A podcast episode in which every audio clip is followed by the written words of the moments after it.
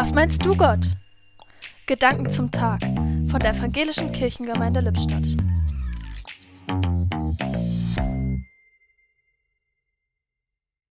Du kannst nicht tiefer fallen als in Gottes Hand.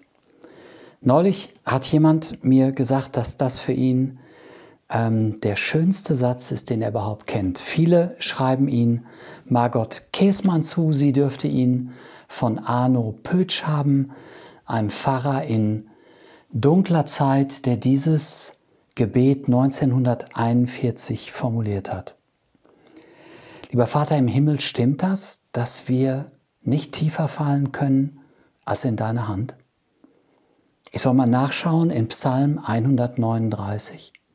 Da steht, nehme ich Flügel der Morgenröte und bliebe am äußersten Meer, so würde auch dort deine Hand mich führen und deine Rechte mich halten.